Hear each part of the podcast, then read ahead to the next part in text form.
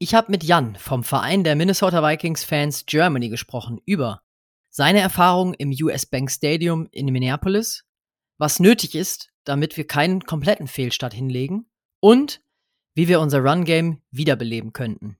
Viel Spaß beim Reinhören.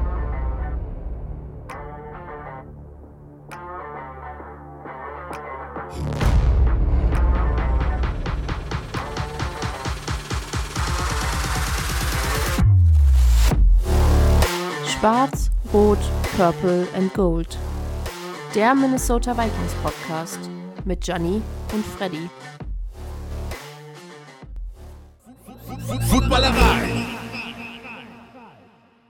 Und damit herzlich willkommen zu einer neuen Folge Schwarz, Rot, Purple and Gold. Heute mit mir, Johnny, und mit einem Special Guest, nämlich mit Jan vom Minnesota Vikings Fans Germany Verein. Grüß dich. Hi, Servus, freut mich, dass ich da sein darf. Ja, sehr gerne. Freddy ist mal wieder am Reisen. Ähm, er ist noch in seiner Elternzeit, wie ihr wisst, da draußen. Von daher haben wir noch ein paar Folgen mit Gästen, ähm, bevor er dann wieder da ist. Aber wir haben gedacht, wir haben es ja angekündigt, wir sind jetzt Mitglied auch im Minnesota Vikings Fanclub.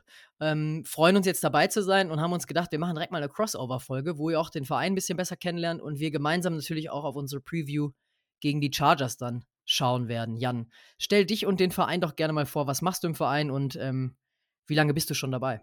Ja, ja, ja. Erstmal herzlich willkommen bei uns. Schön, dass ihr dabei seid. Danke sehr. Ja, genau. Ich bin der Jan. Ich bin seit, boah, lass mich überlegen, zwei, 2018, 2019, irgendwie sowas, äh, bei uns im Verein, also dem Minnesota Vikings Fans Germany. Und was mache ich? Also, ich bin eigentlich relativ präsent.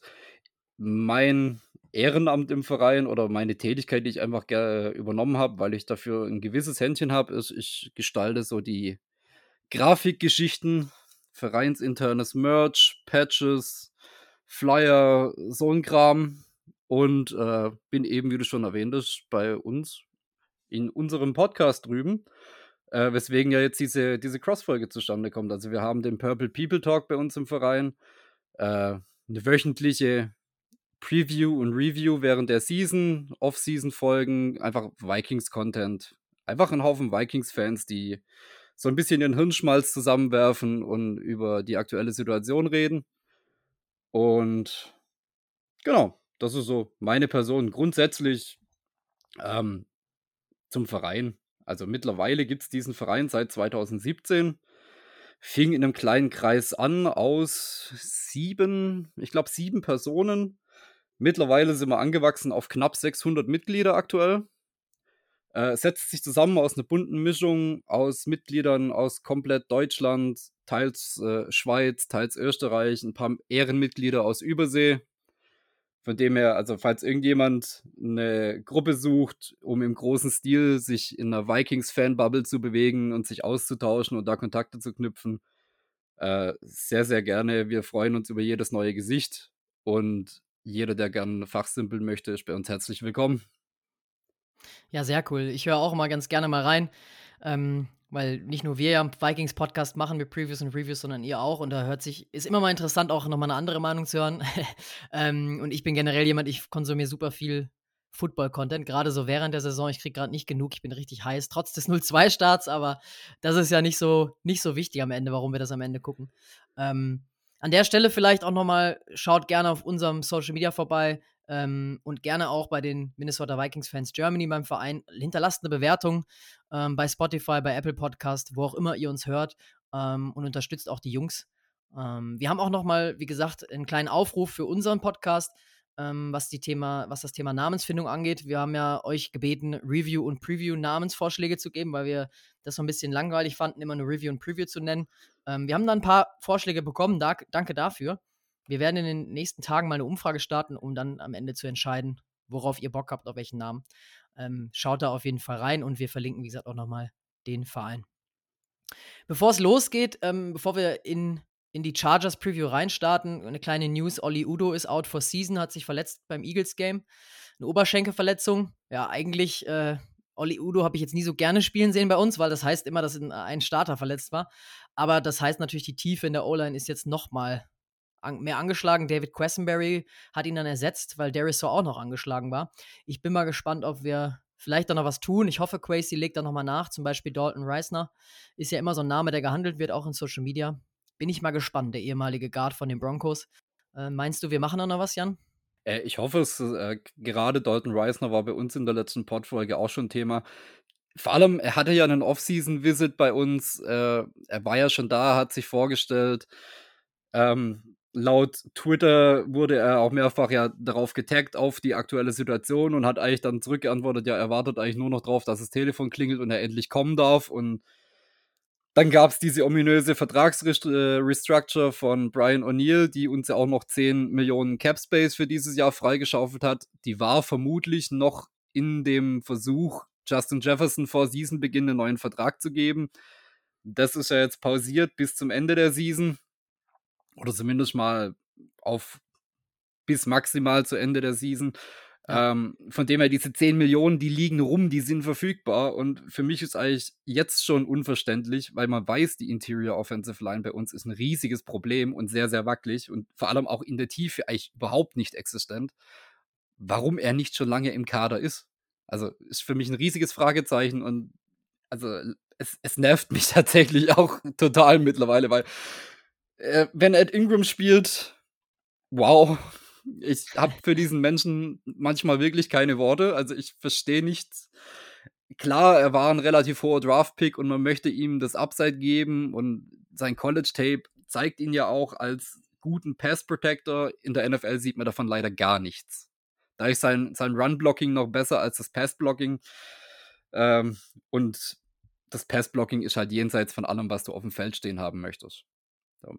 Und Oli Udo, wie du es schon angesprochen hast, also wenn Oli Udo auf dem Feld steht, dann haben wir schon grundsätzlich ein Problem. Wenn jetzt aber Oli Udo auch noch ausfällt, dann ist halt auch unsere, unsere Backup-O-Line schon sehr tief im Death Chart, irgendwo am Graben nach Ersatz. Also ja. da, da ist wirklich nicht mehr viel da und was da da ist, pff, also es wird sehr unangenehm, wenn, wenn sich daran nichts ändert.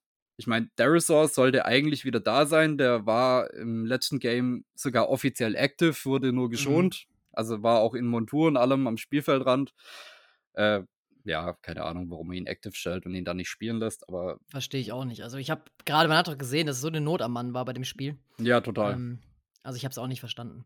Aber ich hoffe, dass Crazy, wie gesagt, noch danach legt. Vielleicht will man auch so ein bisschen schauen, wo die, wo die Saison hingeht. Jetzt mit den ersten Spielen sieht ja aktuell nicht ganz so rosig aus, aber ja, sind wir eigentlich beim Thema. Ähm, wir starten jetzt in Woche 3, 19 Uhr Sonntag gegen die Chargers, die auch 0 und 2 sind. Ähm, die hatten auch einen engen Opener gegen Miami äh, und jetzt überraschend gegen die Titans verloren. Ich bin ehrlicherweise überrascht, dass jetzt 0 und 2 Teams aufeinandertreffen. Ich bin trotzdem aber nicht nur deswegen heiß, weil das, glaube ich, ein enges Spiel wird, sondern weil ich das erste Mal im US Bank Stadium sein werde. Ich fliege Freitag ja mit einem Kumpel hin, leider nicht mit Freddy. Ähm, und deswegen bin ich umso gespannter auf, auf deine Tipps, Jan, weil du warst schon mal da. Ja, ähm, ich durfte tatsächlich 2021 äh, mit zwei Kumpels an dieser Stelle Shoutout an David und Patrick vom äh, Proudmans Football Pod ähm, mit den zwei Jungs rüberfliegen. Wir waren schon in New York die Jahre davor und dieses Mal hat es uns dann äh, nach Minneapolis verschlagen, weil da das äh, Thursday Night Game Vikings gegen Steelers war und äh, der David von den Proudman Jungs äh, gelb und schwarz blutender Steelers-Fan ist. Und das hat sich super getroffen, dass da unsere zwei Teams gegeneinander spielen und deswegen haben wir da die Tickets gebucht und haben uns da auch gleich noch einen kompletten Sporttrip außenrum gebucht für diese Woche. Da war ein sehr volles Programm mit Basketball, NHL und natürlich dem äh, Vikings-Game. Geil. Ja, so muss es sein. Ich sag dir nur, freu dich drauf. Es ist, also dieses Stadium ist sowas von geil. Die Leute drumherum, die Atmosphäre, die Tailgating-Party, nimm die auf jeden Fall mit. Also sehr, sehr geiles Erlebnis. Würde ich 10 out of 10 times, würde ich es wieder machen, wenn ich die Chance dazu bekomme. Und steht auch fest auf meiner Liste, sobald ich wieder die Kohle und die Zeit dafür habe, bin ich wieder drüben. Das ist das Ding. Also ist nicht ganz günstig, auch die Tickets bei den Vikings, ähm, wenn man gut sitzen will. Wir haben jetzt irgendwas äh, sehr, sehr weit unten in der Ecke. Ähm, ich glaube, 250 Euro haben wir bezahlt pro Ticket. Ähm, was dann schon okay war eigentlich. Bei den Eagles habe ich einen Hunderter mehr bezahlt letztes Jahr, also das ist, tut dann schon weh, aber ich denke mir dann, wenn ich da bin, dann soll es jetzt an den 100 Euro auch nicht scheitern. Wenn man es aber natürlich mit europäischem Sport vergleicht, ist das komplett Wahnsinn eigentlich. Ja. Ähm, aber man kann auch Glück haben, ich bin ja danach noch bei den Panthers auswärts, ähm, unter anderem mit Vikings, mit Vikings äh, Bezug, sage ich jetzt mal. Da war es deutlich günstiger, da haben wir irgendwas für 80 Dollar bekommen ähm, oben. Äh, ja, ich meine, kann man immer machen. So waren wir im US Bank Stadium aber auch. Also mhm. wir hatten 70, äh, 70 Dollar Tickets. Wir sind ganz oben irgendwo gesessen. Und das, das Geile an diesem Stadion ist, also jeder, der sich das mal angucken möchte, man sieht eigentlich von jedem Platz aus echt gut aus Spielfeld. Diese, mhm. diese Stadien in den USA sind so konzipiert, dass es eigentlich wirklich in den wenigsten Stadien wirklich Scheißplätze gibt. Also jede, also selbst die billigen für 60, 70, 80, 100 geben ja. dir wirklich einen sehr, sehr guten Blick. Klar, man ist nicht so super nah am Spielgeschehen und man ist jetzt nicht mittendrin in der Action, aber gerade für jemanden, der äh, so ein bisschen auch mit dem Fachwissen daran geht und von oben reinguckt und einen richtig guten Überblick haben möchte, sind diese billigen Plätze, also wirklich Value for Money, die sind, super. Also wir haben das die ganze Zeit so gemacht. Ich finde auch, also Upper Sideline heißt es ja dann quasi, ähm, finde ich auch immer gut. Ich finde dann wichtig, dass man halt gerade hinter dem hinter der Sideline sitzt. Eigentlich jetzt ist da die bessere Sicht. Also günstiger wäre es natürlich nochmal hinter den äh, Field Goal Stangen. Ähm, in der Ecke, witzigerweise, kriegt man eigentlich so ein bisschen für sein Geld finde ich einen guten Value, aber da finde ich es auch echt schwer, das Spiel zu verfolgen, weil man ja so ein bisschen in einer ungewohnten Situation, man ist nicht hinter dem Feld, wo man eine Field Goal Perspektive hat oder die Quarterback Perspektive und man ist nicht von der Seite dran, was man aus dem Fernsehen kennt. Aber da hat man die Möglichkeit wirklich auch nah ranzukommen. Ich habe dieses Mal, ich war bei den Dolphins mal zufälligerweise genau in der Ecke, wo die reingelaufen sind und dann sind die halt nach dem Warmmachen wirklich zwei Meter ist ein, ist ein Tour Tagovailoa oder ein Mike Gesicki an mir vorbeigelaufen. Äh, kommt man dir noch was zurufen und ich hoffe, bei den Vikings habe ich mir die richtige Ecke ausgesucht. Die ist so ein bisschen schräger, ähm, also nicht in der Ecke, sondern quasi schräg hinter, dem, hinter den Field Goal Stangen, weil die mhm. rennen ja, glaube ich, durch so einen VIP-Bereich, wenn ich das immer richtig sehe. Ja, genau, da gibt es unten diese Lounge. Genau, ist auch Wahnsinn. Ich wette mit dir, das Ticket kostet mehrere tausend Dollar wahrscheinlich. Also, das ist ja, halt schon eine ganz ja, andere Hausnummer. Aber wenn ihr das Geld habt, ähm, es gibt ja wahrscheinlich einige Hörer, die sich sowas dann auch gönnen wollen. Warum nicht, wenn man, wenn man die Möglichkeit hat? Aber klar, so ein Trip ist natürlich immer mit ordentlich Kosten verbunden. Ähm, wir haben gesagt, wir machen es jetzt mal und dann schauen wir mal, ob wir das irgendwann nochmal machen können, hoffentlich. Wir träumen so ein bisschen von den Playoffs, Freddy und ich, dann vielleicht einen spontanen Flug, aber pff, das ist dann natürlich immer mit der Planung schwer. Ähm, und ich wollte bewusst im September noch hin, weil aktuell sieht der Wetterbericht nach Regen aus, aber es ist zumindest noch milde 23 Grad. Ich weiß nicht, wann warst du damals da? Wir waren im Dezember. Ja. Wie, wie, wie kalt war es? Wie viel Schnee lag? Also, pa pass auf, wir, wir haben äh, den, den Trick genommen. Wir sind nach New York geflogen und von New York per Inlandsflug weiter nach Minneapolis, weil wir einfach dadurch pro Flug irgendwie knapp 300 Euro gespart haben. Also auch hier ein Tipp an Leute, die das erste Mal rüberfliegen möchten. Checkt mal die Verbindung. Dieses eine Mal umsteigen und dann von, von New York nochmal weiterfliegen, kann einem unter Umständen 200, 300 Euro sparen. Krass, ja. Also, die, die, weil Direktflüge nach äh, New York sind deutlich günstiger als Direktflüge in irgendwelche anderen Städte. Einfach ja. weil es halt ein riesiger Dreh- und Angelpunkt ist.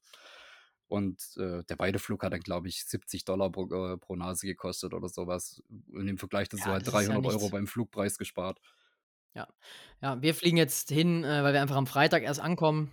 Wir haben dann quasi erst einen Tag dort vor Ort, wo wir uns dann Baseball anschauen. Äh, fliegen wir über Toronto hin, aber zurück zum Beispiel über Charlotte. Das ist auch ein kleiner Tipp. Also war jetzt Zufall vom Schedule, ja, aber sind wir auch schon. Gibt es auch eine Direktverbindung nach München, ähm, die auch relativ günstig war, weil da zwei, drei Automobilhersteller deutsche äh, Werke haben in der Nähe und dementsprechend ist das ganz gut angebunden. Ähm, und am Sonntag fliegt wahrscheinlich keiner oder wir fliegen, glaube ich, Montag zurück. Sonntag ist noch das Spiel. Aber ja, es ist schon, ist schon sehr, sehr cool. Jetzt, du hast schon pass gesagt, auf, äh, warte, Moment.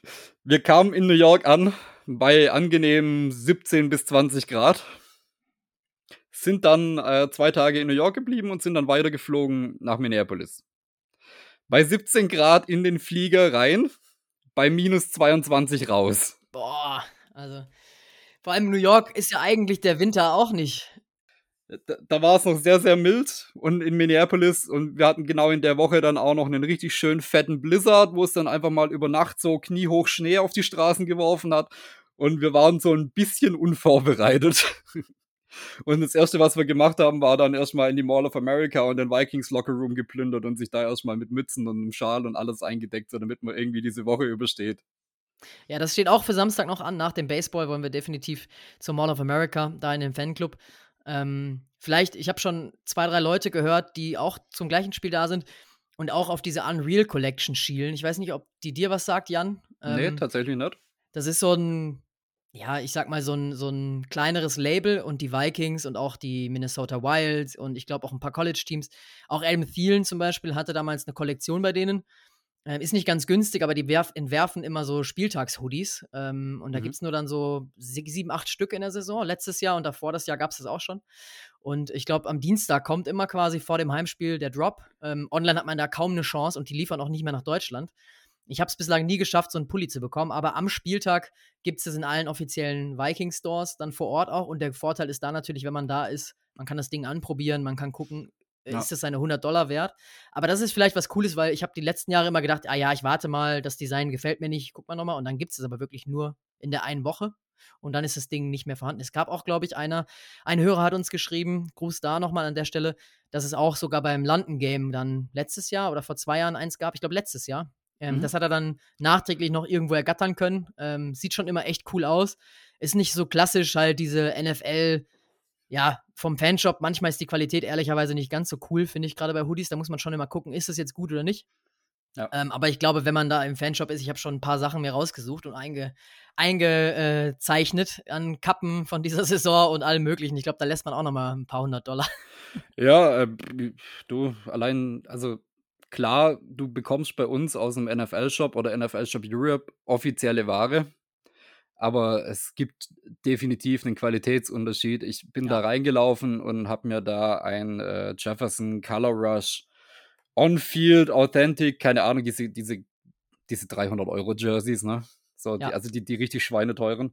Und habe das Ding in die Hand genommen und dachte mir nur so, fuck, das ist ja was komplett anderes. Also diese, diese Quali ist eine ganz andere Liga als selbst die ganzen offiziellen und sowas, die man bei uns im Store kriegt. Also die, legen da nochmal eine, eine Schippe drauf. Es ist wirklich alles aufgenäht, es ist alles ja. versiegelt. Die Patches, diese Gummi, Gummiabzeichen und sowas, die draufkommen, sind einfach deutlich dicker und stabiler. Und es, ja, also ja, die Quali, die du vor Ort bekommst, ist halt auch nochmal was anderes, wie das, was zu uns rüber verkauft wird.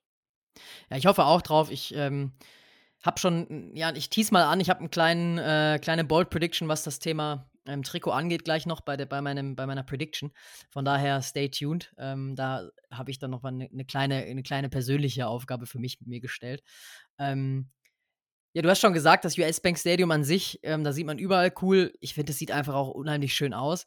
Stichwort Tailgate vielleicht noch. Vielleicht hast du da noch ein paar Tipps, weil das Ding ist ja genau mitten in der Stadt. Das Baseballstadion ist auch vis-à-vis, -vis, glaube ich.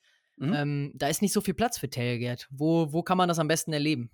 Tatsächlich kann ich dir gar nicht mehr sagen, in welcher Parking-Lot gerade das offizielle, oder was heißt offizielles Tailgating, äh, das Tailgating der VWO, der Viking World Order, diese Ultra-Fan-Group mhm. aus den USA, wo die gerade stattfindet, weil die Parking-Lot, auf der die waren, als wir dort waren, die wurde platt gemacht tatsächlich. Mhm. Die sind jetzt umgezogen und ich kann dir jetzt leider nicht sagen, auf welcher die jetzt aktuell sind. Was ich aber dazu sagen kann, ist, wenn man in die VWO fliegt, äh, in die VWO fliegt, in die USA fliegt, äh, Kontakt zur VWO aufnehmen. Geht zum Beispiel bei uns über einen Verein. Wir haben mittlerweile auch äh, Mitglieder aus Europa, die in der Viking World Order drin sind, in dieser Superfan Group. Und die sind super gastfreundlich, die nehmen gerade uns als äh, aus Deutschland kommende super gern an die Hand. Man kriegt den einen oder anderen Benefit. Es gab schon Leute, die durften dann durch die VWOler aufs Spielfeld vorm, vorm Spiel und ein paar Spieler begrüßen und Fotos mit denen machen. Und bei uns war es zum Beispiel der Fall, wir hatten ja unsere Tickets dann äh, ganz oben in der Arena. Und zur Halbzeit kam einer von denen hoch und meinte, hey, wir haben unten drei leere Plätze von Dauerkartenbesitzern, die heute nicht gekommen sind. Die sind leer, wir kennen die, alles cool, kommt mal mit runter. Und plötzlich Geil. saßen wir fünfte Reihe direkt hinterm Goalpost. Und es war dieses wahnsinnig spannende äh, Thursday Night Game gegen die Steelers, wo es dann wirklich gegen Ende nochmal richtig knapp wurde. Und wir saßen direkt gegen der, hinter der Endzone, wo dann dieser eine Deep Pass auf, ich glaube, es war Osborne kam, der den da noch gefangen hat, kurz vor Ende des Games. Und du sitzt halt direkt dahinter und siehst, es, ist, es war so ein geiles Gefühl und diese Plätze kosten halt normalerweise ein halbes Vermögen, was wir da praktisch für eine Halbzeit umsonst bekommen haben, einfach weil uns die VWOler da in die Hand genommen haben und gesagt haben, hey, kommt doch mit zu uns runter in, in unsere Fansection, wo die alle sitzen. Ähm, Tailgating genauso, also die veranstalten da immer ein super Tailgate. Barbecue in allen Varianten, Musik, die Leute kommen zusammen und trinken auch mit den Superfans oder überhaupt Fans, die an der Parking Lot vorbeikommen, aber auch mit den Superfan-Groups der anderen Teams, die sind alle eingeladen. Das ist eine riesige Party, da sitzen dann 300, 400 Leute auf diesem, auf diesem Parkplatz und feiern einfach miteinander, bevor das Spiel losgeht. Das ist eine absolut geile Stimmung, es macht super viel Spaß. Also wenn ihr da in die USA rüberfliegt, nach Minneapolis und zum Beispiel bei uns dann im Verein seid, kontaktiert einfach mal uns oder fragt mal, an wen man sich wenden muss. Wir haben da Kontakte rüber. Ist ein sehr, sehr geiles Erlebnis und diese Leute probieren wirklich alles zu ermöglichen, was sie können, weil die sitzen nochmal einen Tick näher an der Organisation dran, mhm. also an den Vikings selber, als der reguläre Fan da rankommt. Ja, da komme ich gleich auf dich zurück. Das ist sehr gut. Dann äh, frage ich gleich direkt mal in unsere Gruppe. Ähm, oder vielleicht kannst du auch den Kontakt herstellen. Äh, ich, ich leite gut, nachher jemand weiter, an den du dich da wenden kannst dafür, ja. Mache ja, ich sehr, sehr gerne. Und für alle, wie gesagt, die nach Minneapolis äh, fliegen oder auch den Trip bald planen, dann ähm, lohnt sich allein schon deswegen dann auch Mitglied des Vereins zu sein und vielleicht dort Kontakt zu knüpfen. Auch vielleicht von anderen Fans, so wie Jan, der schon da war. Ähm, immer eine coole Sache und ich bin richtig, richtig heiß jetzt. Je mehr wir sprechen, desto eher kann es jetzt losgehen. Ich habe Freitag zum Glück auch schon frei und fliege dann schon. Ja, ich kann es nicht mehr erwarten. Aber lass uns mal aufs Spiel selber gucken. Ähm, jo. Die Chargers sind 0 und 2, habe ich schon gesagt. Die Vikings auch. Was hättest du eher gedacht vor der Saison? Also, ich habe uns nicht bei 0 und 2 gesehen und ich muss auch sagen, dieses 0-2 ist sehr, sehr unglücklich. Das waren beides Niederlagen, wo wir das Spiel eigentlich in der Hand hatten, uns durch dumme Fehler weggegeben haben. Also unser Potenzial als Team diese Season liegt weit über 0-2. Eigentlich dürfte diese Zahl da überhaupt nicht stehen. Ja, bin ich bei dir. Gerade das erste Spiel gegen die Buccaneers, ähm, ich will nicht sagen, man hat sie unterschätzt. Ich habe sie unterschätzt, muss ich sagen. Ähm, aber die machen ihre Sachen natürlich gut, defensiv auch. Da war ich aber im Nachhinein, bin ich aber auch wirklich, hätte ich nicht gedacht, mit dem Eagles-Game noch unzufriedener. Ähm, weil da hätte man in Halbzeit 1, ich meine, der Jefferson-Fumble, ähm, wir haben es ja analysiert in unserer Review, ist einfach Pech. Ähm, und das ist einfach eine scheiß Regel, so muss man es einfach sagen, auf gut Deutsch. Aber wirklich das 0-2, vor allem wenn man dann im Freundeskreis Leute hat, die vielleicht nicht Vikings-Fans sind und dann sagen, ja, die Vikings, das ist letztes Jahr nur Glück gehabt. Die sehen natürlich jetzt nicht so die Details, wie wir es sehen ja. als, als Vikings-Fans. Ähm, ist schon ärgerlich. Ähm, bei den Chargers bin ich auch überrascht. Äh, ich habe es gestern dann auch in der Red Zone verfolgt. Gegen die Titans haben sie auch lange geführt. Und auch überraschend. Ähm, Austin Eckler ist mit einer Knöchelverletzung questionable gestern ausgefallen. Ähm, also beziehungsweise ist questionable auch jetzt gegen uns noch, habe ich gesehen. Ähm, wir nehmen jetzt ja am Montag auf, relativ früh, aber ähm, ist es nicht unrealistisch, dass Eckler nochmal ausfällt, was natürlich, ja, der Offense natürlich nochmal einen kleinen Dämpfer gibt, oder? Ja, auf jeden Fall. Äh, nochmal kurz zurück zu diesem, zu diesem Philly-Game. Äh, man muss dazu sagen, ich weiß nicht, wie viele Leute von euch gleichzeitig schon mal vielleicht in unseren Pod reingehört haben, aber bei uns war die Stimmung vor diesem Game relativ verhalten. Also, ja, bei uns auch wir waren nicht sonderlich optimistisch, dass dieses Game gut für uns ausgeht und wir haben schon mit dem Schlimmsten gerechnet, dass es wieder so eine richtige Klatsche geben wird. Und wenn man dann noch bedenkt, zwei O-Liner raus, äh, Philly auswärts, und dann haben wir halt trotzdem, dass eigentlich alle Zeichen gegen uns gestanden haben, noch ein sehr, sehr knappes Game abgeliefert. Also, und wir haben dieses Game halt wirklich selber verloren mit vier Turnover, drei, vier, vier waren es, glaube ich. glaube ich, ja. Vier. Vier Turnover, die wir uns selber eingeschenkt haben, wirklich durch, durch blöde Fehler. Also dieses Game hat Philly nicht gewonnen. Dieses Game haben wir aktiv verloren. Und das muss man sich vor Augen halten. Das sind Fehler, die kann man abstellen. Die sollte man dringlichst abstellen natürlich, aber die sind abstellbar. Und dann hätte man vor ein paar Tagen ein Team wie Philly geschlagen, was halt unter anderem zu den absoluten Favoriten wieder diese Season zählt. Also diese 0-2 ist absolut nicht repräsentativ für das, was die Vikings eigentlich darstellen. Man hat sich jetzt echt in zwei Wochen in Key-Situationen blöd angestellt und hat es dadurch verloren.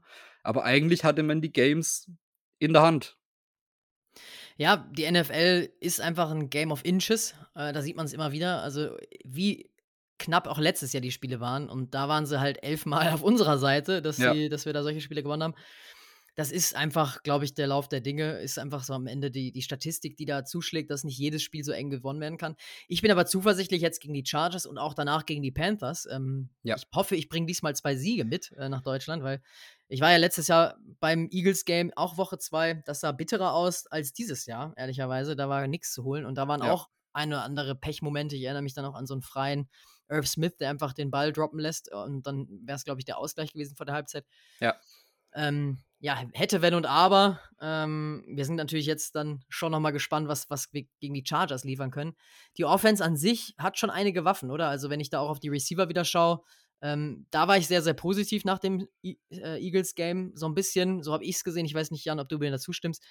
Gegen die Bucks haben wir den Run ganz gut verteidigt, aber den Pass nicht so. Also, beziehungsweise die, die starken Receiver. Und gegen die Eagles haben wir eigentlich den Pass, außer zwei, drei Big Plays auf Smith, ganz gut verteidigt, aber den Run überhaupt gar nicht in den Griff bekommen. Ähm, und bei den Chargers ja. natürlich jetzt, ja, wenn, wenn e-, Eckler fit ist, dann haben die sowohl Waffen mit Keenan Allen und Mike Williams zum Beispiel im Passing Game und natürlich Justin Herbert, aber natürlich auch Austin Eckler, der gut rushen kann. Ja. Also, man muss natürlich sagen, wenn man zurückguckt ins letzte Jahr, Passverteidigung war absolut katastrophal.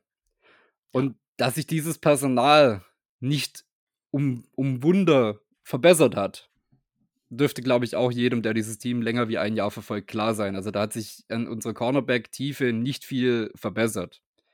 Klar, wir haben Byron Murphy dazu bekommen, wir haben ein paar Rookies und ein paar Hopefuls dabei, von denen man einfach hofft, sie machen vielleicht irgendwie einen Sprung und können was werden, aber ein solider Cornerback-Room sieht anders aus.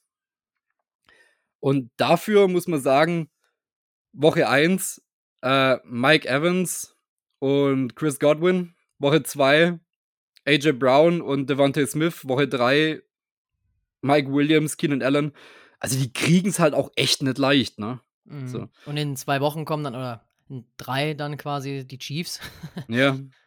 Gut, wobei die Chiefs jetzt nicht den ultimativen Big Receiver haben, so, aber. Das nicht, aber natürlich ein Mahomes und ein Ja, Kelsey, natürlich. Der, wenn der fit ist. Also ich glaube, äh, ein Mahomes macht jeden Receiver einfach nochmal eine Klasse besser, mindestens. Ja, aber im Hinblick auf die ersten zwei Wochen, muss ich sagen, für das, was die vor sich sitzen hatten an Klasse von Receivern, das sind halt wirklich zwei der besten Receiver-Duos, die es in dieser Liga gibt. Mit Evans und Godwin und äh, den zwei Philly-Jungs AJ Brown und Devontae Smith. Dafür haben sie das, für das, dass wir uns personell nicht wirklich verbessert haben auf Cornerback Room, deutlich besser gemacht, was aber eben auch viel dadurch kommt, dass wir jetzt Upfront Pressure haben, was wir letzte mhm. Season absolut nicht hatten, weil letzte Season saßen unsere Cornerbacks auf ihren Routen und mussten die drei, vier, fünf Sekunden halten, was kein Cornerback gegen einen guten Receiver auf Dauer schafft. Und diese Season haben sie das Glück, dass sie nicht mehr so lange allein isoliert ihren, ihren Kampf mit den Receivern haben, sondern dass halt vorne auch Druck auf den QB kommt und der die nicht in Ruhe auseinandernehmen kann wie bisher. Und das hilft natürlich ungemein. Und das ist dieser eine Punkt, den diese Defense wirklich gut macht, was man aber auch von Brian Flores ja erwartet hat, mhm. dass er Pressure, Pressure, Pressure bringt und im gegnerischen QB das Leben zur Hölle macht. Was dabei halt drauf geht, ist dann wiederum die Run-Defense anscheinend. Weil die sieht echt schlecht aus. Ja, und äh, du hast es schon angesprochen, Pressure haben wir auch bei Philly ja sehr gut bekommen. Also Daniel Hunt hatte drei Sacks. Ähm, und Marcus Davenport, der war ja dann quasi auch active, aber nur für einen Snap, glaube ich. Ähm, ja, ich hoffe, der, der ist wieder fit jetzt, aber das wurde uns ja vor der Saison schon von einigen in der NFL gesagt. Davenport, der muss halt fit sein. Ähm, ja. Trotzdem bekommen wir den Pressure hin, da gebe ich dir recht. Und da ist Brian Flores natürlich der Mann, der dafür, dafür sorgt, zum Glück auch, dass da sein Gameplay bislang aufgeht. Ich hoffe, er findet halt auch gegen den Run eine Lösung. Ähm, ich möchte mich da jetzt nicht darauf verlassen, auf eine Verletzung von Eckler und dann hoffen, dass die äh, Rushing Offense da schlechter ist. Ähm, der ist halt generell einer der besten, ja, Top 3 Running Backs wahrscheinlich, wenn er fit ist. Ähm, also ist da wirklich, gerade auch Fantasy-Sicht, sage ich jetzt mal, ist immer einer der ersten Namen, die da genannt werden, natürlich. Mhm. Ähm, wenn der fehlt, dann nimmt das der Offense natürlich schon Element. Justin Herbert ist natürlich jemand, der immer Big Plays kreieren kann. Ne? Also der hat in der Offseason jetzt einen Vertrag verlängert, auch 262,5 ja. Millionen über äh, fünf Jahre, bevor Burrow seinen Vertrag bekommen hat, war der kurzzeitig dann der bestbezahlte Spieler der NFL. Der hat wirklich auch immer Big Play Ability auf, auf einen Keenan Allen, auf einen Mike Williams, manchmal auch auf Namen, die man gar nicht so oft gehört hat. Auch ein äh, äh Gerald Everett, der Tight End, ist auch immer mal wieder für ein, für ein gutes Play gut, ein physisches. Auf jeden Fall. Da mache ich mir schon auch Sorgen. Also da kann ich mir gut vorstellen, dass das ja über 30 Punkte auch werden könnten aus Chargers Sicht. Ja. Ja, also gerade wenn man sich das anguckt, sind beide Teams in der Offense stark und in der Defense eher also ich meine, unsere Defense an sich ist gut, aber sie hat sehr, sehr gut exploitbare Schwächen. Also die gerade die Run-Defense letzte Woche hat den, hat den Chargers natürlich jetzt einen absoluten Blueprint hingelegt, wie sie uns Mhm, schlagen können. ja. Ne? Auf der einen Seite Eckler raus, okay. Wenn er dann tatsächlich raus ist, klar, hilft uns. Ich meine, kein Backup ist so gut wie sein Starter. Auf der anderen Seite, also wenn unsere Run-Defense so spielt wie letzte Woche oder wie, wie jetzt vor ein paar Tagen, dann wird es auch mit, ich glaube, Joshua Kelly ist da der Nächste, der dann rankommt. Ja, ich habe ich hab in einer Liga Eckler und habe dann auch den Handcuff Kelly. Der hat am Wochenende nichts gemacht gegen die Titans. Ich hoffe, gegen die Vikings macht er dann auch nichts. Also da verliere ich dann lieber mein Fantasy-Duell. Ja, auf jeden Fall. Aber, also, den größten Vorteil, den wir bei einem Eckler-Ausfall haben werden, ist, dass Eckler halt einfach dieses Zweidimensionale hat. Er ist halt auch eine absolute Waffe im Passing-Game, ne? Mhm. Und das kann Kelly zumindest nicht in diesem Ausmaß kompensieren, was da flöten geht. Also dadurch wird die Offense ein Stück weit ausrechenbarer. Und aber ja, wie gesagt, also selbst wenn die dann wirklich, ich meine, die, die Chargers Offensive Line ist gut. Die macht auch für einen Kelly Löcher auf, gerade gegen eine schlechte Run-Defense wie unsere. Der wird trotzdem erfolgreich laufen können. Die Frage ist, ob er uns so in Grund und Boden rennen kann wie die Eagles. Ja, genau, du sprichst die O-Line an. Rashawn Slater da auf Left Tackle ist im gleichen Draftjahr 2021 gegangen wie Christian Derisor, aber schon an 13. Ähm, Ja. Auch ein, einer der besten Tackles der Liga mittlerweile. Und Corey Lindsley, den kennen wir auch ja, sehr gut. Der spielt schon seit drei Jahren jetzt bei den Chargers. Äh, war ja auch lange in Green Bay, ist der bestbezahlteste Center der NFL. Da gibt es auch definitiv schlechtere. Ja. Und laut PFF ist, es- ist die Line äh, Nummer 9 gerankt ähm, vom Potenzial. Also ist schon, schon sehr, sehr gut. Ähm, da muss auch unser Pass Rush dann wirklich liefern und auch unsere, unsere Linebacker ähm, reinrushen quasi und, und Aggressivität bringen. Ähm, ich hoffe, so ein bisschen ist noch Sand im Getriebe, was man jetzt aus den ersten zwei Wochen gesehen hat, weil die Chargers haben ja auch einen neuen Offensive Coordinator, Kellen Moore von den Cowboys. Ja. Der hat da einen sehr, sehr guten Job gemacht, meiner Meinung nach. Ähm, war auch witzigerweise, ich weiß nicht, ob du es wusstest, ähm, mit Kevin O'Connell in unserer Ja. Headcoaching-Verlosung. Ähm, er wurde es dann nicht und er war kurzzeitig sogar, ähm, gab es Gerüchte, weil Brandon Staley, äh, der Coach von den Chargers, ist ja mächtig unter Druck, dass er vielleicht ihn auch beerben könnte, vielleicht im Laufe der Saison, nach der Saison. Ähm, ich hoffe, da ist noch mindestens eine Woche mehr Sand im Getriebe und äh, Kellen Moore braucht noch so ein bisschen Zeit, bis die Chargers so ihr Mojo finden. Ja, wünschenswert wäre es natürlich. Aber wobei man sagen muss, offensiv sah das halt auch jetzt äh, nicht so schlecht aus bei den Chargers, ne? Ja, die haben einfach krasses Personal. Also muss man einfach sagen. Also, ne, gerade wenn du einen Herbert hast, dann hast du schon einen richtig starken Quarterback. Ich mag den persönlich, mochte den im Draft sehr. Ähm, mehr als jetzt ein Tour zum Beispiel auch damals. Ähm, ich finde, der ist einfach ein cooler Typ irgendwie. Der ist auch so bodenständig im Vergleich zu den anderen vielleicht. Ja. Ähm, ich mag den eigentlich, obwohl er in LA ist. Ähm, also der ist schon, der macht schon Spaß. Ich hoffe, wie gesagt, am Sonntag weniger. Aber ich finde auch cool, ich mag ihn auch, wenn ich im Stadion bin, will ich auch irgendwie ein spannendes Duell haben. Ähm, aber da kommen wir gleich nochmal bei meiner Prediction zu. ja, spannend, aber mit dem richtigen Endergebnis. Genau. Hast du noch was auf der Offense? Sonst würde ich mal zur Defense der Chargers gehen. Nee, die Offense haben wir, glaube ich, also wie gesagt, zwei sehr starke Receiver, ein gutes Run-Game normalerweise mit Eckler, wenn der jetzt ausfällt, mal schauen, was der Backup hinkriegt und halt eine solide Offensive-Line. Also die Offense ist definitiv solide. Mehr als solide. Die Defense ist auch nicht so schlecht, muss man eigentlich sagen. Ähm, obwohl sie so von den Statistiken gar nicht so gut aussah, auch letztes Jahr. Ähm, ja, der Name, der natürlich raussticht, ähm, oder das Pass-Rush-Duo sticht eigentlich raus, sagen wir so. Joey Bosa ähm, und Khalil Mack, ehemaliger Bear. Generell habe ich das Gefühl, die will dann ganz gerne mal in der NFC North, die Chargers. Ne, Wenn man sieht, Khalil Mack, äh, Eric Kendricks, dann eben der gerade angesprochene Corey Kendricks, ja. Lindsley. Ähm, Eric Kendricks aber auch am Wochenende, glaube ich, ausgefallen gegen die Titans. Ja, und steht bis jetzt auch noch auf äh, DNP, wobei ich weiß gar nicht, ob die heute schon eine Trainingssession gehabt hätten. Ja, genau, wie gesagt, wir nehmen am Montag auf an der Stelle nochmal. Da heißt das natürlich noch wenig. Wir posten es natürlich fleißig weiter auf unserem Instagram- und, und Twitter-Kanal oder Ex-Kanal. Ähm, schaut da gerne auch mal rein. Aber ja, aus, aus Vikings Sicht fände ich schon schön, wenn Ken Kendricks auflaufen kann und wir dann am Ende gewinnen.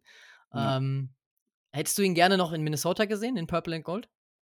Ähm, ist jetzt die Frage, fragst du mein Fanherz oder mein, äh, mein, mein, mein Hirn?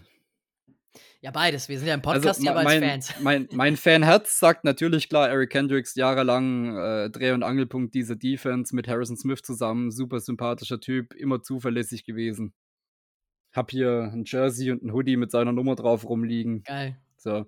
Aber ähm, der Verstand sagt dann halt irgendwann, okay, man merkt schon, dass er ein Stück weit abgebaut hat oder dass er in diesem, in diesem 3-4-Scheme auch nicht mehr wirklich die Leistung bringen konnte und nicht so zurechtkam, wie man es von ihm gewohnt war. Und dazu der Vertrag. Also aus, aus einer nüchternen Sichtweise fand ich den, den Cut absolut nachvollziehbar und wenn man gerade auch auf, wir möchten den Kader verjüngen geht und wir brauchen mhm. Cap Space für Jefferson in der Zukunft und für Hawkinson, der ja jetzt seinen Deal bekommen hat und Darisaw steht auch noch an und so, dann war das schon der richtige Move. Also aus einer nüchternen Perspektive war es richtig. Das Fernherz blutet natürlich. Gebe ich dir recht, er hat bei den Chargers für 13,25 Millionen unterschrieben für zwei Jahre, äh, 6,75 garantiert. Ja, ist schon eine, eine Hausnummer. Ähm, und gerade wenn man natürlich jetzt sieht, so ein Ivan Pace Jr., ich meine, das kann man vorher nicht planen. Man kann sowas gar nicht planen in der NFL, aber. Die dicke Cinderella-Story. Ja, wenn der so eine Rolle natürlich füllen kann, ähm, ja, nehme ich. sehr, sehr gut füllt tatsächlich bisher in seinen ersten zwei Wochen. Ja, er war mit Abstand der beste Verteidiger, ähm, so von PFF-Grade. Ähm, ja. Also über beide Spiele gesehen, glaube ich. Er und Bynum tatsächlich, was man so gar nicht ja. auf dem Schirm hat. Bynum kriegt immer so so irgendwie total, so ähnlich wie, wie Cousins teilweise, so ein bisschen diesen unreflektierten Hate ab. Und keiner weiß eigentlich warum, weil die Zahlen sagen eigentlich was ganz anderes. Also Bynum und Pace, gerade zwei relativ junge Spieler im Kader, haben mitunter die besten Defensive Grades bei uns aktuell. Ja, bei einem, man merkt einfach bei ihm diesen, diesen Fortschritt über die Saisons hinweg. Ähm, ist ja auch eben, wie du sagst, noch nicht allzu lang dabei, äh, sehr, sehr jung, aber er macht schon, glaube ich, seine dritte Saison, wenn ich mich jetzt nicht irre. Ja, kommt hin. Ähm, also von daher, der hat auch schon zwei Jahre Erfahrung gesammelt und der macht genau den Schritt, auf den man da baut. Man geht nicht davon aus, dass man immer einen Rookie findet, der sofort starten kann und liefert. Das ist einfach auch ja. viel Glück, dass die richtige Person im richtigen Scheme an der richtigen Stelle ist eben. Ähm, wenn es eben wie bei Ivan Pace Jr. sofort funktioniert, dann, dann ultra, ultra hilfreich. Ähm, aber bei Beinem ist einfach dieses dritte Jahr jetzt auch ja. entscheidend. Ähm, und da macht er bislang eine gute, einen guten Eindruck. Auch letztes Jahr hat er mir schon ganz gut gefallen, immer mal wieder. Ja, der hatte seine Sternmomente auf jeden Fall. War übrigens auch ein sehr guter Einwurf, den du gerade hattest. Nicht jeder Rookie, egal ob First Round oder sonst wann, steht in seiner ersten Season als Starter auf dem Feld, weil man hört ja immer wieder oder immer öfters mhm. zur Zeit, dass äh, ja. hier gegen Quasi geschossen wird mit Andrew Booth und Louis Sean und sonstigen so es ist nicht jeder Pick automatisch ein Instant Starter und der Star von morgen so. Und diese, diese Picks waren value-mäßig, da wo sie gezogen wurden, alle vollkommen in Ordnung. Es waren Positions of Need. Und man musste nicht dafür großartig hochtraden. Man hat sogar teilweise runtergetradet und hat noch mehr Draftkapital rausgeholt. Dass die dann, hatten wir in der letzten Podfolge auch, dass die dann halt nicht sofort aufs Feld stehen und wie die Stars performen, oder halt auch mal einer von diesen Picks gar nicht aufgehen kann, ist halt immer das Risiko. Du kannst nur das scouten, was du siehst im College und wie derjenige dann auf NFL-Feld reagiert. Und wie der dann auf diesem Level performt und ob er, ob er diese Performance, die er im College hatte, irgendwie auf NFL-Niveau transferieren kann. Das ist immer ein riesiges Fragezeichen und in vielen Fällen auch einfach nur ein riesiges Glücksspiel. Und deswegen, ich würde auch nach, nach anderthalb, zwei Jahren, ich meine, Louis Season, Rookie Season war halt sofort wieder vorbei. Ja. Und Booth, gut, bei Booth weiß man schon aus dem College, der hat immer wieder seine Verletzungsprobleme. Ähm, bei Booth bin ich tatsächlich skeptischer als bei Sean mittlerweile. Aber ich würde da noch keinen von beiden abschreiben, weil man sieht es ja jetzt am Bein im Jahr drei und jetzt fängt er langsam an aufzublühen und in diese Starterrolle reinzuwachsen und er macht es echt gut. Dafür, dass er am Anfang schon echt direkt verheizt wurde und gesagt wurde, aus dem wird nie was, was soll der Scheiß? Ja. So, deswegen, also so kurzer Off-Topic-Ausflug ein bisschen Geduld mit Rookies. Die lernen dieses Game auf einem komplett neuen Niveau und mit äh, Facetten, die sie noch nie vorher gespielt haben im College, weil eine College Offense wie Defense ist deutlich einfacher und unkomplizierter zu lernen. Das kann auch mal zwei Jahre dauern, bevor da irgendeiner in die Gänge kommt. Vor allem mit einem neuen System jetzt, also. Das dazu, mit, mit äh, Defensive Coordinator Wechsel nach ja. deinem ersten Jahr noch dazu. Also, ja. Und ich sag auch immer wieder, Louis Sean ist für mich dieses Jahr auch wieder ein Rookie eigentlich, weil ja, die Verletzung war halt super bitter. Die hat ihn komplett rausgeworfen. Er hat gerade auch angefangen, ähm, hier und da ein paar Highlights zu kreieren. Ähm, sieht hier und da auch immer mal wieder nicht so gut aus, aber ich gebe dir recht, er braucht einfach Zeit und es braucht einfach Erfahrung. Ähm, und das sollen die Jungs sammeln. Ähm, wie würdest du denn jetzt die, äh, das Problem mit Joey Bosa und Khalil Mack lösen, was vor der, vor der Herausforderung, vor der wir da stehen? Ist eine super einfache Frage, ich weiß. Ja. Ganz ehrlich, die, äh, die einzige Variante, die mir einfällt, ist schmeißt Josh Oliver bei jedem Play mit drauf und sieht zu, dass du wenigstens einen von beiden immer in einem Double-Team-Block hast, weil dafür haben wir ihn geholt. Das ist sein, sein Bread and ja. Butter. Josh Oliver ist ein Blocking-Tight End und davon einer der allerbesten, die diese Liga hat, wenn nicht sogar der beste. Und genau für solche Matchups brauchen wir einen Typen wie ihn, weil unsere O-Line allein, also wenn ich mir jetzt vorstelle, einen Khalil Mack gegen einen Ed Ingram, dann hole ich schon mal den Verbandskasten raus. Das tut weh. Das tut sehr weh. Genauso auf gut, Ezra Cleveland macht seine Sache gar nicht so schlecht, muss man sagen. Also auch die letzten zwei Wochen gegen ja wirklich gute D-Lines mit äh, Tampa Bay und mit den, äh, mit den Philly, mit der Philly Front vor allem, der war gar nicht so schlecht. Aber halt gegen solche absolute Star-Kaliber ich äh, möchte gern Josh Oliver auf dem Feld sehen, der da viel, viel unterstützt. Weil gerade auch ja. äh, einen Alex Madison, wenn er da mal was blocken sollte oder da unterstützen sollte, sah da auch nicht wirklich gut drin aus, obwohl er eigentlich für einen Running Back den Body dazu hat, weil der, der Typ ist riesig und breit. Aber seine Blocking-Technik lässt einfach sehr zu wünschen übrig. Garrett Bradbury ist auch noch, ähm, ja, wie gesagt, wir nehmen es halt relativ früh auf jetzt. Ähm, auch noch questionable natürlich. Der war ja bei den Eagles auch leider nicht fit. Unser Center. Ähm, ich glaube auch, dass wir CJ Ham ein bisschen häufiger einsetzen müssen. Den haben ja. wir ja auch einen neuen Vertrag gegeben. Ähm, Habe ich hier und da schon mal gesehen. Bei den Bucks, glaube ich, hat er ganz gut ähm, auch Plays gehabt. Ich glaube, den werden sie auch häufiger jetzt einsetzen müssen, auch alleine. Ähm, Gerade wenn die, wenn die Line angeschlagen ist. Und ich kann mir auch gut vorstellen, dass wir jetzt weniger Pässe auf TJ Hawkinson sehen, vielleicht auch ein bisschen mehr auf Jordan Addison. Ähm, und da hingehen, dass wir eben zwei Tight Ends draufstellen mit Hawkinson und mit, mit Josh Oliver zum Blocken eher und nicht zum, zum Pass. Wobei Oliver auch schon ganz gute ähm, ja. Hände gezeigt hat. Ne? Also in jedem Spiel, glaube ich, so zwei, drei gute Catches. Ähm, darauf kann der Junge auf jeden Fall aufbauen. Und ja, so teuer war der jetzt auch nicht. Ähm, bin ich wirklich mal, mal gespannt. Ähm, glaubst du, wir sehen ein bisschen mehr von Ty Chandler schon, wenn Madison irgendwie so in der Hälfte des Spiels nicht so performt? Oder weil da gab es ja auch schon einige Gerüchte, dass der irgendwie in Woche 6, 7 Madison komplett den Rang abgelaufen hat. Also ich habe bisher nicht viel auf die Gerüchte gegeben und dachte mir eigentlich auch nicht viel drüber nach. Aber wenn ich mir die bisherige Season-Performance von, von Madison so angucke, ich meine, die O-Line tut ihm natürlich keinen Gefallen, muss man ganz ehrlich zusagen. Da, das Blocking ist alles andere als optimal. Dazu kommt aber eben, was man leider bei Madison jetzt immer weiter sieht, also seine, seine Vision als Running Back lässt echt zu wünschen übrig. Der nimmt den Kopf runter, rennt geradeaus in den dicksten D-Liner rein, der vor ihm steht. Der probiert nicht mal außen rum zu kommen irgendwie. Und wenn du halt, so wie wir dieses Jahr, gegen viele starke D-Lines spielst, dann wird dir das nicht viel bringen, was man halt leider an, dem, an den zählbaren Ergebnissen von Madison auch sieht. Und dazu kommt dann noch diese unglückliche Fumble im letzten Game, wo er einfach straight up in, ich glaube, einen Linebacker reinrennt, der ihm halt den Ball raushämmert. Mhm. Also, ich, ich hatte ganz ehrlich höhere Erwartungen an Madison, weil wenn er für Cook ja, als Backup auch. reinkam, die letzten Seasons, dann sah das immer relativ brauchbar aus. So. Also natürlich nicht auf Cook-Level, aber das erwarte ich auch nicht. Und ich möchte auch keinen Running Back, der bezahlt wird wie ein Delvin Cook, sondern ja. wenn ich einen habe, der nur einen Bruchteil davon verdient, dann muss der auch nicht die gleiche Leistung bringen, natürlich. Er muss mir aber insoweit einen Dienst leisten, dass ich ein ernstzunehmendes Run-Game habe nach wie vor.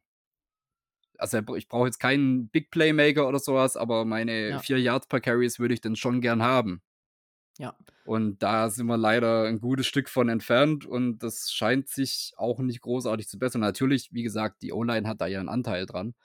Aber wenn ich dann eben feststelle, okay, mit purer Power und Blocking funktioniert es nicht, dann wäre vielleicht doch jemand, der ein bisschen beweglicher ist, wie ein Ty Chandler und vor allem auch im Passgame vielleicht ein bisschen besser.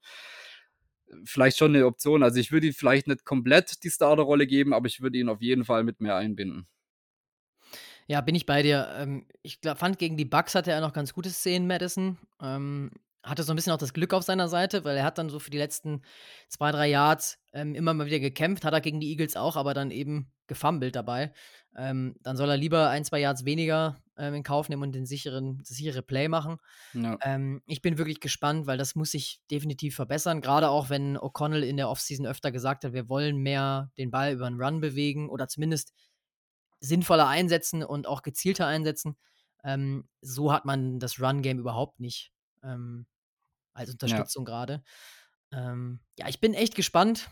Ja, ich meine auch, auch Week One, also das waren, was waren das? Kn knapp unter 50 Yards Rushing oder sowas. Also auch, wo er optisch besser aussah, die Zahlen auf dem Papier Ja, sagen halt genau. echt nichts Besseres. Es waren beides mal irgendwie 44 und 47 Yards, die er rausgelaufen hat. Das, das, ist, nicht, das ist nicht befriedigend. Ja. Kommen wir mal zur Prediction. Jetzt werden wir beide Seiten des Balls ja schon beobachtet ähm, und analysiert.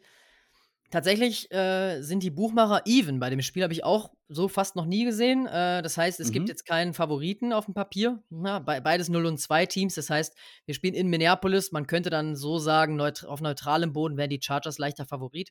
Wenn man so will, so ist auch die ESPN Matchup-Faktor.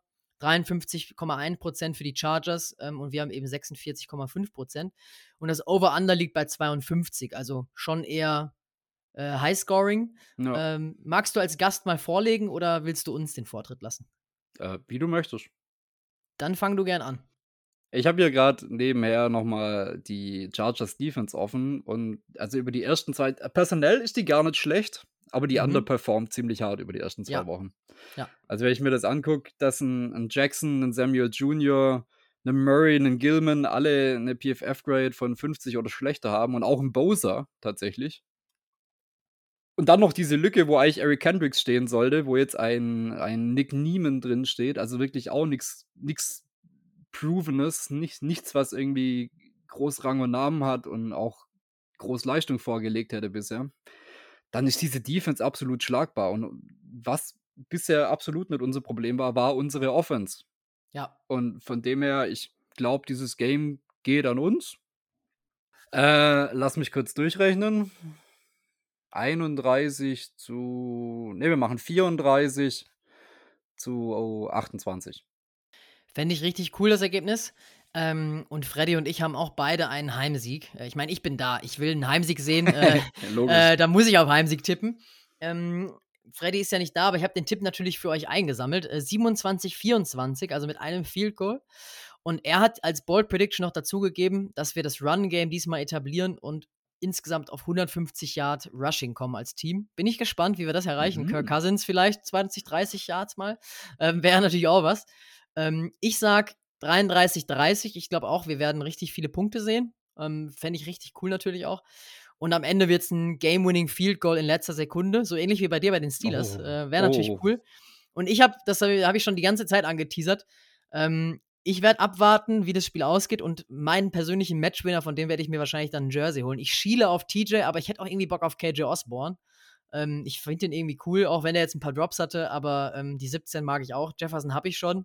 Von daher ähm, fände ich das irgendwie ganz cool. Harrison Smith, wenn der irgendwie die Game-Winning Interception fängt oder so, fehlt auch noch in meiner Sammlung. Ah, ein Harry-Jersey kann man immer haben. Also das, mit, mit, mit einem Harrison-Jersey macht man nie was verkehrt. Ich hoffe auch, den sehen wir nicht mehr noch in einem anderen Jersey in der NFL. Also der wird hoffentlich dann als Viking retiren. Ähm, von die, daher wäre das natürlich die Vorzeichen Cool. standen, glaube ich, ganz gut in der Offseason. Auch, dass er den Paycut genommen hat, statt, äh, statt nach einem anderen Team zu suchen. Und es, es Ja. sieht gut danach aus. Ich bin richtig heiß jetzt. Boah, ich will am liebsten sofort los. Ähm, Jan, vielen Dank, dass du da warst, dass du mit mir einmal das Spiel analysiert, hast, aber natürlich auch für die Tipps ähm, für den Trip. Hört da gerne noch mal rein, falls ihr mal irgendwann einen Trip plant. Ähm, wir haben ja auch schon eine eigene Folge aufgenommen, wie man überhaupt so einen Trip in die USA plant mit Tickets und so weiter. Hört da auch gerne noch mal rein in, in unser Off-Season-Special. Ähm, die Tipps von Jan sind da sehr, sehr gut, nochmal was das Tailgating angeht und auch ähm, gerade auch natürlich, um Kontakt zu knüpfen über den Verein mit Leuten, die schon da waren oder natürlich mit Amerikanern, die vor Ort sind. Ähm, hat mir sehr viel Spaß gemacht, Jan, und ich hoffe, wir sind bald nochmal äh, zu Gast bei euch oder ihr bei uns. Hat sehr, sehr viel Spaß gemacht. Ja, sehr gerne. Äh, vielen Dank, dass ich dabei sein durfte, dass ich ein bisschen was über den Verein erzählen durfte. Und äh, ich freue mich, wenn ihr ein Thema habt, wo noch jemand dazu braucht. Immer wieder gerne, macht Spaß. Von dem her, herzlichen Dank. In diesem Sinne, Skol.